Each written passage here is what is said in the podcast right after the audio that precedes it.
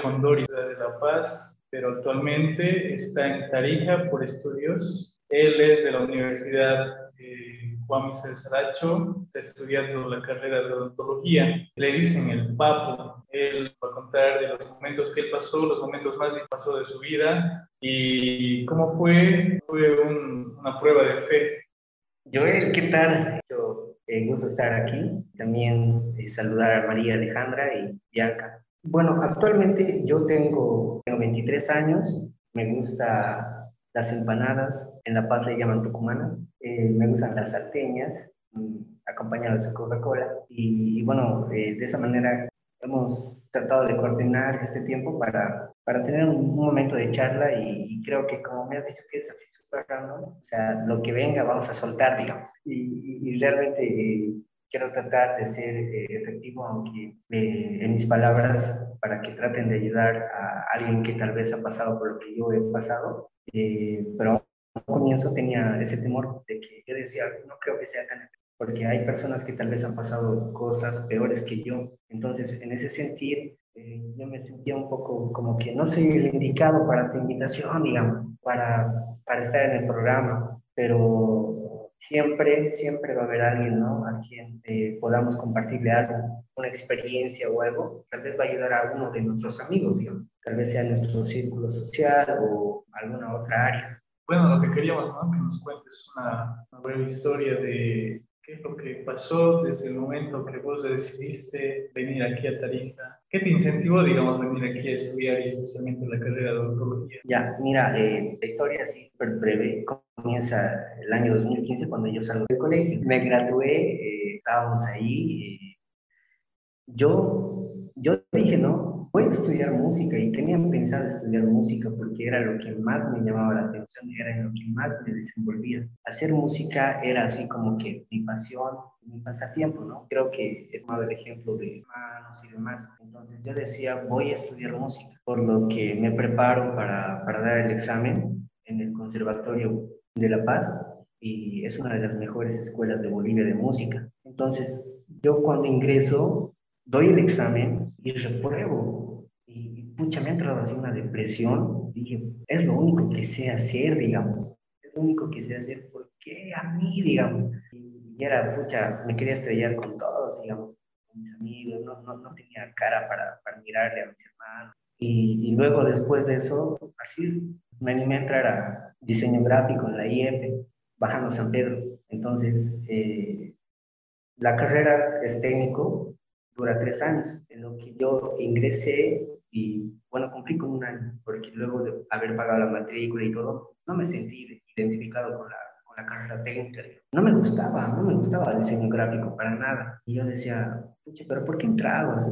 Y, no es que nadie me haya obligado, sino que, mm, o sea, me animé a entrar, pero yo dije, ay, ¿qué estoy haciendo aquí, digamos? no me gustaban las clases y sentía que iba por ir nomás o por... El punto es que me salí. En ese tiempo estaba así ya trabajando con algunos grupos musicales porque también hacía música y hacía un poco de cumbia porque allá la, cumbia, hermano, se, se vende, digamos, súper bien en los eventos, fiestas, peñas, todo lo que quieras, ¿no? O sea, eventos así sean bodas, 15 todo. Entonces yo me metí a un grupo a trabajar de cumbia y, bueno, pensaba que eso, digamos, me iba a sustentar de algún modo, digamos, pero más mi entorno, ya así como eh, amigos que estudiaban del colegio, que estudiaban así carreras fuertes, me decían, pucha, ¿qué le estás haciendo? Y ya les decía, estoy estudiando diseño gráfico, digamos. Me decían, ah, bien, bien, ¿Y en qué estás trabajando? Yo estoy haciendo música, esto, que el otro. Ah, qué bonito hobby, me decían. Cuando yo lo veía algo profesional, digamos, como que todo mi tiempo lo daba a eso, digamos. Me dicen, ah, qué bonito hobby, me decían. Yo me sentía mal, pues, con eso. Decía, pucha, razón, digamos. La música en algunas áreas es, pues, un hobby, es, pues, un, pasatiempo.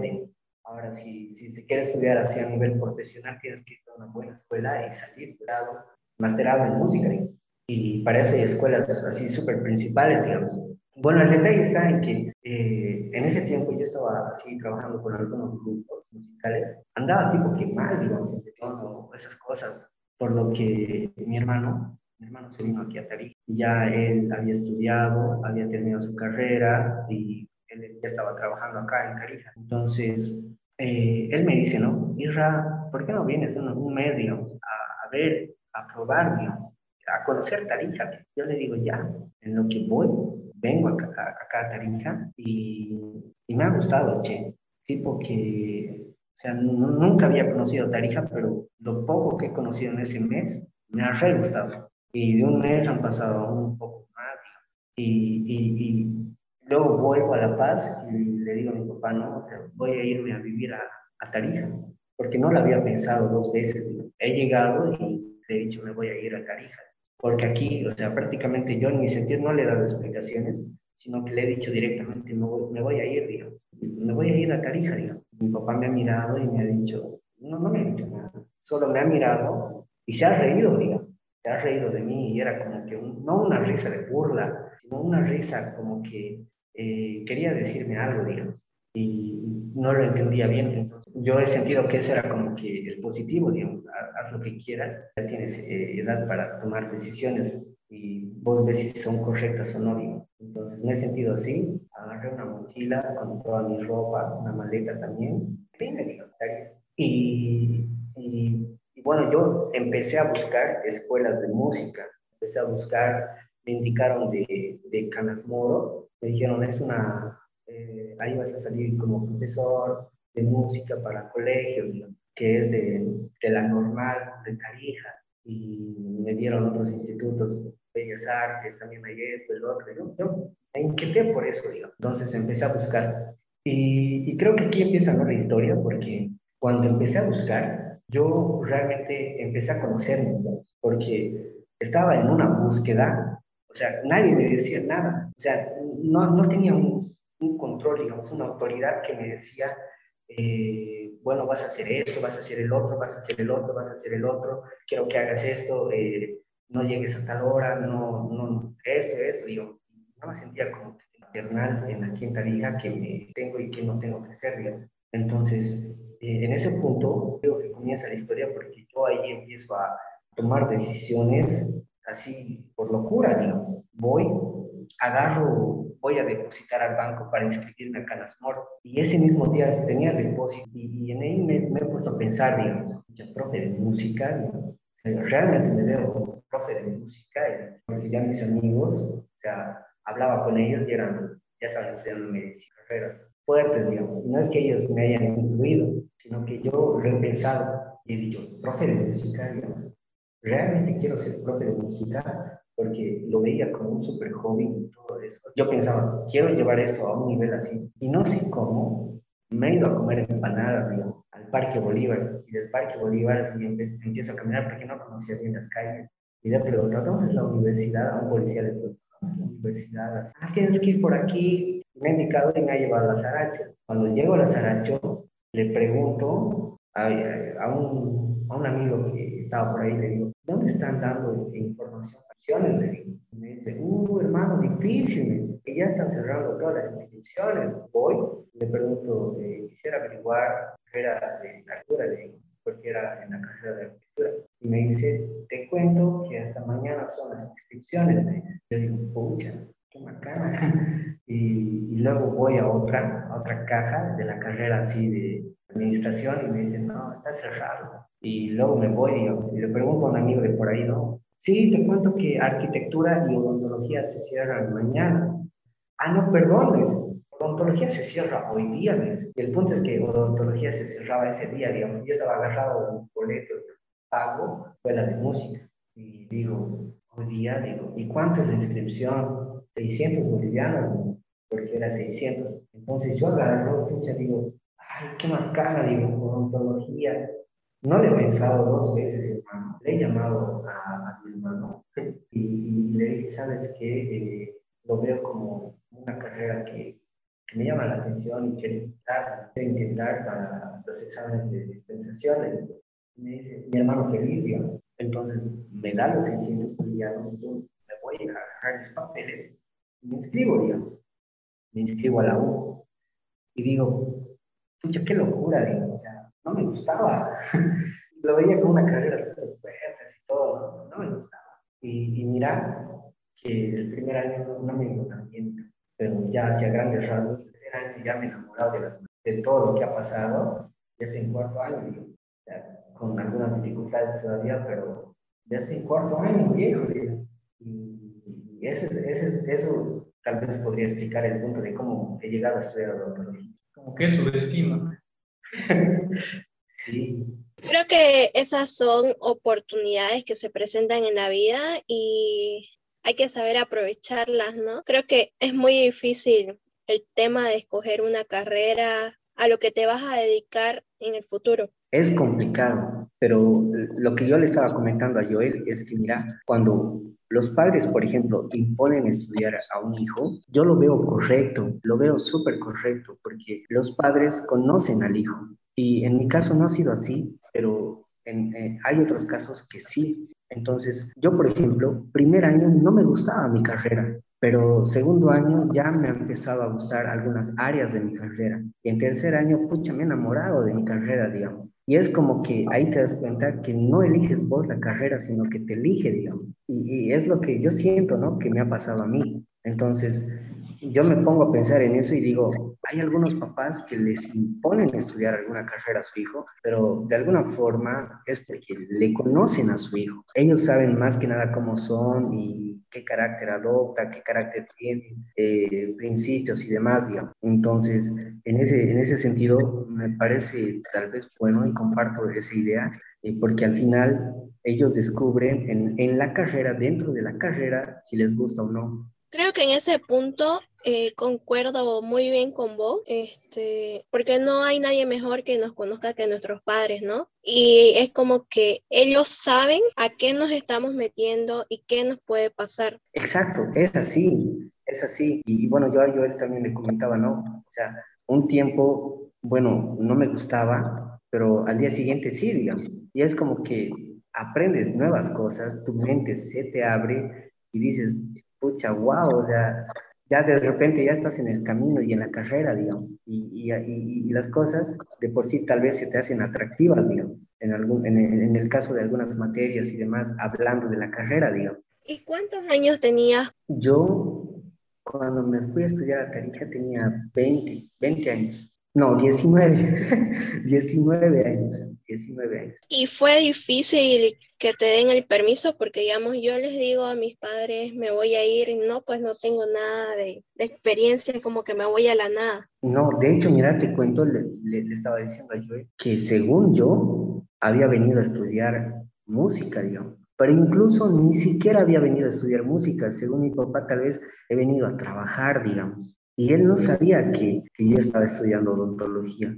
E, eso es también algo que quería aclarar, ¿no? Que, que mi papá no sabía que estaba estudiando odontología hasta que volví y le dije, estoy estudiando odontología. Porque mi papá tenía la idea de que yo he venido a hacer música, a inscribirme en un instituto de música para ser profesor de música. Y mira que no tiene nada de relación. Pero yo cuando, cuando cuando fui, eh, cuando me vine a Tarija, diré, mm, ya pues pasé por todo el proceso, digamos, de pensamientos, reflexiones y demás, y, me inscribí a Odonto. Entonces, pasado eso, mi papá recién se enteró de que estaba estudiando odontología. Y de esas experiencias uno aprende, ¿no? De hecho, sí. Me pregunto ¿Qué hubiera pasado, según tú, qué es lo que hubiera pasado si te hubieran aceptado en el Conservatorio de Música allá en La Paz? ¿O quién sería en este instante Israel? Pucha, a ver si, si yo hubiese aprobado en el Conservatorio de La Paz, yo ahorita estaría pues de gira. ¿Sabes qué? Tal vez me veo como que un Israel en full eventos, tocando en, en los festivales de jazz, tocando en los festivales así eh, súper famosos de, donde llegan músicos así súper reconocidos porque los preparan justamente para eso y los preparan para ser excelentes. Y, no es porque yo sea de La Paz, sino porque, porque sé que el Conservatorio de La Paz de Música es el mejor de escuela de música, digamos, a nivel Bolivia. Así como la carrera de odontología es la mejor carrera de, de, odontología a nivel Bolivia, digamos. Y eso nadie lo discute, digamos. Entonces yo me veo como que eh, un músico trabajando, ocupado, súper ocupado, con proyectos así musicales con, con grupos eh, tocando, eh, siendo profe, tal vez tocando así con varios grupos musicales y, es lo único para, porque viven de eso, ¿no? Tienen que tocar con grupos musicales para tocar en eventos, para tocar así con personas que tal vez llegan del exterior y, y demás. Entonces, me veo como un músico ocupado. ¿Y crees que te gustaría eso? ¿Que te encantaría y estarías emocionado de levantarte tal vez todos los días a las 5 de la mañana y dormirte a las 3 de la mañana y al día siguiente seguir tocando como si no hubiera nada más? Es que pasa que eso ya lo viví, en el sentido de que yo le decía a Joel que cuando yo estaba trabajando de música con un grupo así, cumbia, los eventos pues son hasta las 3 de la mañana, hasta las 2 de la mañana y, en ese sentido yo lo único que hacía era preocupar a mi papá y, él se preguntaba, digamos, ¿a qué va a llegar? ¿Qué va a hacer? ¿Dónde estará? Pucha, ¿en qué taxi se estará viniendo? ¿Con quiénes estarán dando? Y, sabes que yo me veía así, súper, un músico súper, súper ocupado, en el cual yo decía, pucha, me estoy gastando por unos pesos porque no me pagaban mucho. O sea, la tanda ya te pagan eh, a músicos que no son profesionales, como mi caso en ese tiempo, o sea, te pagan hasta 80 bolivianos, 120 bolivianos por, por tandas, ¿no? Entonces, eh, es pues complicado esa vida porque es súper peligroso, es un riesgo total a esa, a esa hora, digamos. Y, y, y, ya que tocas el tema, ahorita no me veo, digamos, eh, siendo así, porque la verdad, hasta este punto de mi vida, reconozco que para mí la música es un hobby, es un pasatiempo muy, muy, muy hermoso, digamos, para mí, el, cual me puede llegar a consumir horas, pero horas de tiempo libre, digamos, porque sé que hay en algunos días que vas a tener horas libres, digamos. Si no son minutos, vas a llegar a tener horas libres, digamos, porque todo tiene su tiempo. Entonces, yo, yo me veo así, digamos, haciendo música todo el rato, digamos. Y si lo hubieras tomado como una carrera profesional, ¿piensas que te hubiera financiado económicamente tu vida o fuera solo por tu juventud? O sea, yo tengo amigos que viven de eso, tienen sus hijos y viven de eso, digamos. Entonces yo digo, pucha, en la música y pues plata, digo, porque les pagan re bien, digamos. Y de que me hubiese ganado plata, sí, pero solo para mis gastos de día, digamos, que eso, realmente eso cubre, en mi pensamiento solo cubren gastos diarios, digamos. No, no, no, no llegan a cubrir tal vez objetivos mayores. Entonces, eh, entendiendo tu pregunta, creo que no, no me sentiría cómodo, digamos, con, con el sueldo tal vez que pagan a un músico, porque la verdad es que la música en Bolivia es súper triste, digamos, siendo realistas también. Eh, Soba que es la compañía que maneja los músicos, o sea, escoge músicos, digamos, pero escoge así súper músicos de Bolivia y es difícil llegar ahí. Y, y, no digo que no me vea ahí, sino que ahora no, no es mi objetivo, digamos. Pero si yo quisiera tomar ese camino, eh, la verdad es que no me veo con un sueldo prometedor, digamos. Increíble. Y hablando de los músicos en Bolivia, ¿tú crees que es mejor ser un músico boliviano que trabaje en Bolivia o salir al exterior para poder triunfar un poquito más en eso? Eh, bueno, yo creo que ser músico boliviano demanda, o sea, eh, no quiero tropezarme en, en, las palabras que voy a decir porque no soy músico, digamos, no soy, no soy músico con un título para, para hablar este tema, pero sí tengo amigos entonces, a cómo los veo, yo veo que súper demanda, súper demanda una gran responsabilidad ser músico boliviano, porque, o sea, ya que eres representante y llevas el nombre en Bolivia, el nombre de Bolivia, tal vez a otras ciudades, a otros países, es pues súper importante porque te miran a vos y dicen, bueno, toda Bolivia es así, digamos. Como dices, ¿no, Israel? Que más recibimos el consejo de un amigo que de un padre, así que amigos, por favor no den malos consejos, ¿Crees que fue la mejor decisión eh, escoger odontología? Sí, mira, eh, voy a empezar respondiendo. Yo sé que esto van a escuchar mis amigos que son músicos y quiero decirles, desde el punto de vista de ustedes, está muy bueno si están estudiando música, está muy bueno, es una profesión también, pero yo creo que no a todos nos es dado ese talento hacia el 100%. Yo creo que si tú has decidido estudiar así música y le estás metiendo a, a un nivel profesional, me parece súper bárbaro porque hay tantas áreas de la música, tantas, tantas áreas de la música que realmente en nuestro entorno general a donde quiera que nosotros vayamos, va a haber música, ya sea un psicólogo, ya sea algún banco, ya sea en algún lugar, va a haber, eh, este podcast está hecho con música. Hay varios programas que están hechos con música. Hay neurocirujanos que trabajan a través de la música. Hay psicólogos que trabajan, que trabajan a través de la música. Entonces, es muy importante que tu carrera, digamos, musical. Pero a lo que me voy es que conmigo no ha sido efecto, porque no me he sentido a, al final, en conclusión, no me sentí identificado con, lo que estaba haciendo, digamos, a un nivel profesional, sino que lo he reducido a un nivel hobby, de un pasatiempo súper hermoso que me encanta y que hasta ahorita me sigue encantando hacer. Me súper encanta hacer música, pero como te decía, es que siento que mi llamado ha sido otro. Así de repente un, día estás tocando cumbia y al otro día estás estudiando para una práctica de cirugía, digamos, de cirugía. Y, es como que dices, ¿qué ha pasado, digamos?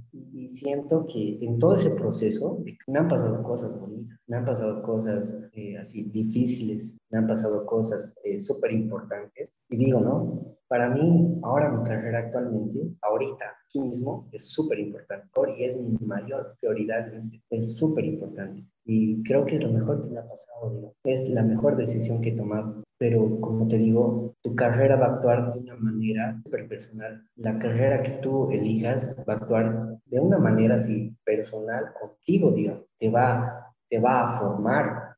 Entonces, yo, yo siento que, o sea, si ahorita me dices, pago, no sé, dos mil dólares para que te vayas a inscribir a Harvard Música, digamos, no lo haría. O sea, en el sentido de que ya estoy acabando, ya estoy a unos pasos más de acabar mi carrera, que realmente hasta ahorita, digamos, mira que es una, es una decisión así, una pregunta así, que parece medio chistoso, digamos, pero si en realidad tú me ofreces dinero para que me vaya a estudiar al extranjero música, hermano, o sea, de plano yo, yo te rechazo, de verdad, porque he aprendido tanto de mi carrera ahorita que me, que me ha llegado a gustar, digamos, y, y lo rechazaría porque, porque ahora veo que me ha elegido, digamos, me ha elegido mi carrera y yo con las pocas cosas que he aprendido ahí adentro, de las muchas materias, o sea, me encanta, me súper encanta. Todo lo que, hago, lo que, lo que se hace ahí adentro es, es, es otro mundo.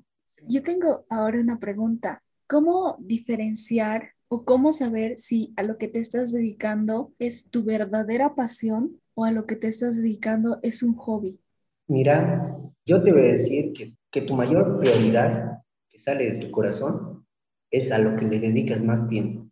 Si tú le vas a dedicar más tiempo, eh, me voy a poner como ejemplo.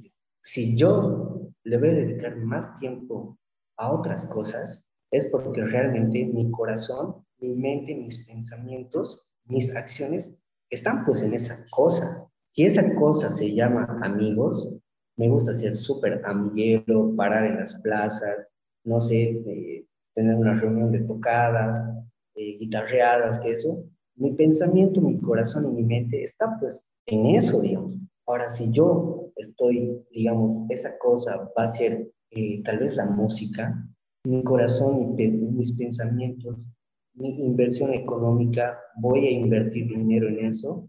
O sea, de pronto voy a saber que le estoy dando prioridad a eso y, y ya de, por ahí con cualquier área te das cuenta en dónde están tus prioridades, digamos, en dónde está tu corazón, en dónde están tus pensamientos, en dónde están tus acciones, en dónde está tu vida, digamos. Eh, yo creo que una persona no se caracteriza por lo que dice ni por lo que hace, sino por lo que vive en su interior, digamos, con esa persona misma, tal cual es. Y en base a eso va a tomar decisiones. Si te decía que si su mente su economía está invertido en esa cosa, pues le va a dar prioridad a esa cosa, ya sea cualquier área de la vida social.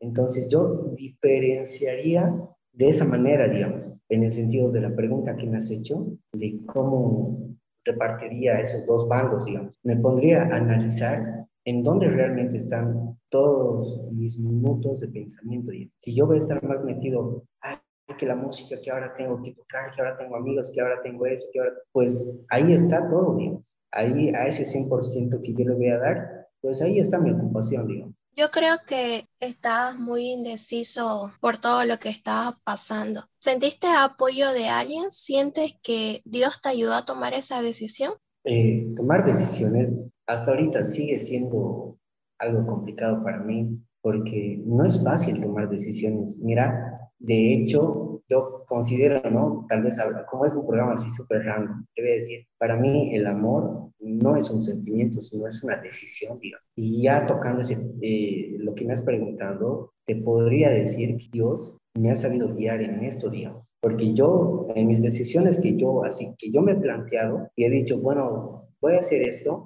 mal, pero ya en el transcurso de mi vida, con todo lo que he pasado, los procesos que he vivido, o sea, de alguna forma tropezarte con una misma piedra, pero ya eh, en un sentido espiritual, yo he sentido que Dios me ha guiado hacia a, tomar buenas decisiones, Ya saben quién es, es Israel Condori Siñán y hoy estará deleitándonos con un tema.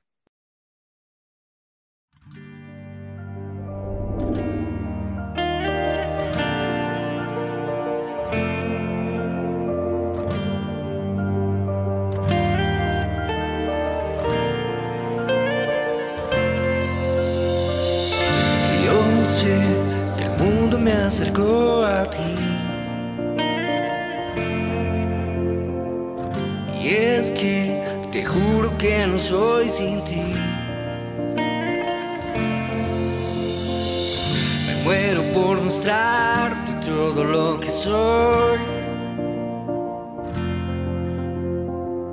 Y es que hasta en mi inconsciente puedo darte amor otra vez Vuelvo a soñar contigo. Un mundo paralelo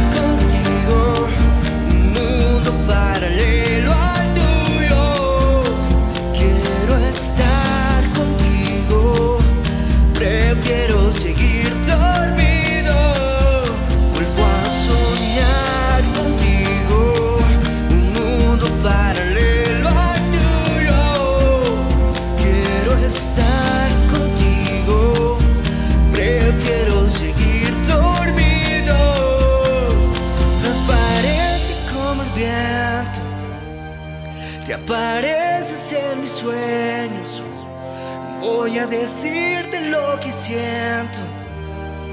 Que me muero por tus besos, por tus besos.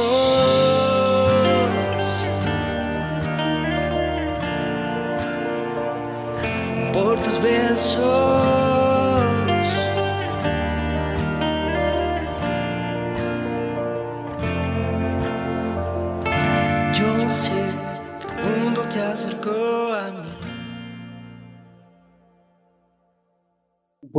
Yo desde pequeño, así desde aquí, siempre he sido independiente, siempre me han gustado hacer mis cosas a mí solo y tal vez era egoísta en esa área, digo, de que no me gusta hacer las cosas con, mi hermano, de que no me gusta hacer esto, me gustaría hacer las cosas solito, digo. Y yo mm, creo que sigo, sigo dependiente de mi familia porque tengo una hermana en La Paz y también tengo hermanos que están en La Paz y yo siento que ellos son como, al menos mi hermana es como mi o sea, no te voy a decir que ahorita estoy, digamos, así como una oveja súper suelta, digamos, que está a la deriva, digamos. de lo que venga, sino que siento que ella, mi hermana, es como mi papá y mi mamá, digamos. Y yo le debo respeto como tal. Ya tengo alguien en quien someterme, digamos, a quien someterme, ya tengo alguien a quien rendirle cuentas, ya tengo alguien a quien incluso pedirle cosas, digamos. porque ahorita yo te digo, el estudio en la carrera es 100%, y he descubierto que es 100% tiempo, es tiempo completo la odontología. Y sé que todas las carreras en algún punto son difíciles, pero en la odontología, yo al menos a lo que he visto, es súper, súper 100% tiempo completo. Yo he, he, sentido la necesidad de trabajar y he tratado de buscar, pero tal vez haya fallado en mi organización o algo, pero es que no me daba el tiempo. Y, y yo sigo dependiente, sigo dependiente de alguien que me aporta económicamente y demás, pero sí con, eh, con mi hobby también he logrado obtener algún que otro sueldo que me ha ayudado mucho. Ahora, para ir concluyendo Huellas Random, te vamos a preguntar algo que te va a avergonzar y creo que es la parte más divertida del programa. Y nada, ¿qué es lo que te ha avergonzado más hasta este instante? Mucha. no, la verdad es que tenido varias experiencias y en público, sería una vez que estaba comprando un cupi eh, en, la, en la U. Y bueno, yo estaba comprando el cupi, ¿no? Tenía mucha hambre. Estábamos saliendo de un examen con unos amigos y decimos, vamos a comer los cupis. Llegamos y a la tienda y todo, y yo le pago, ¿no? Le cancelamos todo. Y estoy agarrando los cupis y me tropiezo. Me he tropezado y todos mis cupis al piso, digamos. Y era de miércoles. Ay, bueno, no sé si es una vergüenza, ¿no? Yo le he sentido como que todos me han mirado ese ratito y era como, pucha, no me miren, digamos. Y, me he sentido feo y he dicho, pucha, los cookies. era. Dale cuenta, es algo que, que, creo que nos pasa, que dices, ay, por favor, trágame tierra, que, que no quiero que miren más. Así que es una vergüenza. Menciona temas musicales que te gustan. Eh, más allá de las eh, más allá de las canciones que he tocado, hay una canción que me súper llama la atención, digamos, en el sentido de su calidad. Es una canción de rock. Me llama mucho la atención el sentido de la batería, digamos. Creo que me transmite como que lo veo al baterista y digo, pucha, qué locura, digamos, qué, qué tipo tan crack y yo quisiera ser como él. Él es un batero de La Paz, es un baterista, es el baterista de Matamba, y él me inspira tanto que, o sea, yo veo sus videos y digo, eso sí o sí voy a sacar algún provecho, digamos, voy a aprender algo, porque lo veo a él y, lo veo tocar y me sorprende, digamos. Él es un baterista cristiano, toca en una iglesia de La Paz, entonces a su vez trabaja en, en Matamba como baterista, pero la canción me reencanta, me súper encanta, se llama Sobrenatural para mí es, es digamos, mi top de, de música, el, el instrumento de batería. Decirte y agradecerte por haber estado aquí con nosotros, por conversar y qué bonito aprender de muchas cosas, qué bonito saber de que tienes a alguien importante o tienes muchas personas a tu lado que te apoyan, que siempre van a estar contigo a pesar de tus errores, que vamos a seguir adelante pase lo que pase, que Dios siempre está con nosotros. Aprendimos tantas cosas el día de hoy como en cada programa, que cada pedacito nos acompaña y nada, decirte hasta la próxima, cuáles son tus palabras, qué saludos quisieras mandar, a quién le dedicas este programa. Bueno, muchas gracias. Eh, muchas gracias por invitarme. Por, estoy súper agradecido por ser parte de este programa en este, eh, en este día. Bueno, quiero mandar saludo a Joel Betancourt, que siempre ha estado ahí para mí, digamos. Y, y, nada, yo valoro mucho su amistad y, y me siento súper feliz de que haya programas como este, así súper random. Se charla de cualquier cosa y cuando se charla o sea, creo que no tienes límites y puedes hablar así a lo que venga.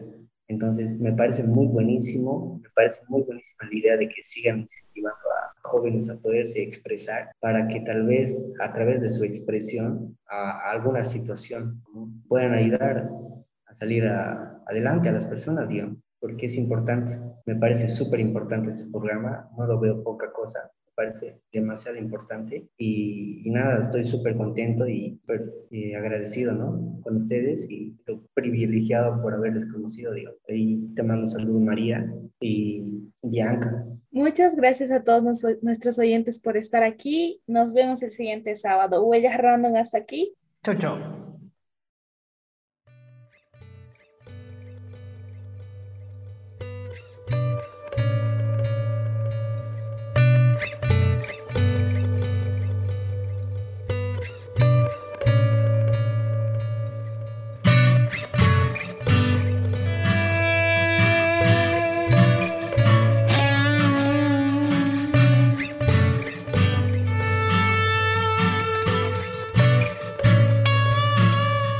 estaba mi corazón, pero tu mano me rescató.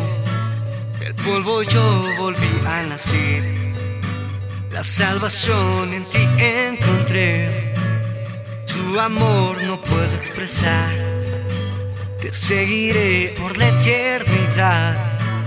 En tu gracia caminaré, en libertad siempre viviré en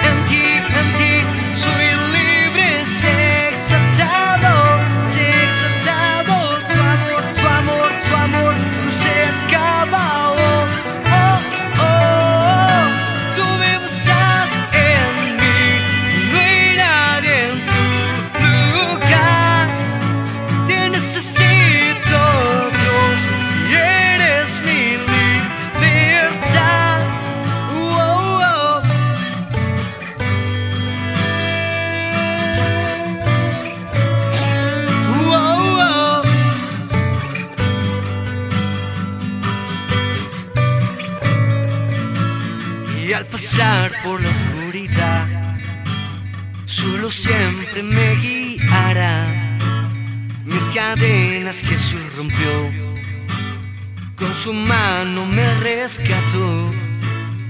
Este mundo terminará, seguiré hasta el final. En tu gracia caminaré, en libertad siempre viviré.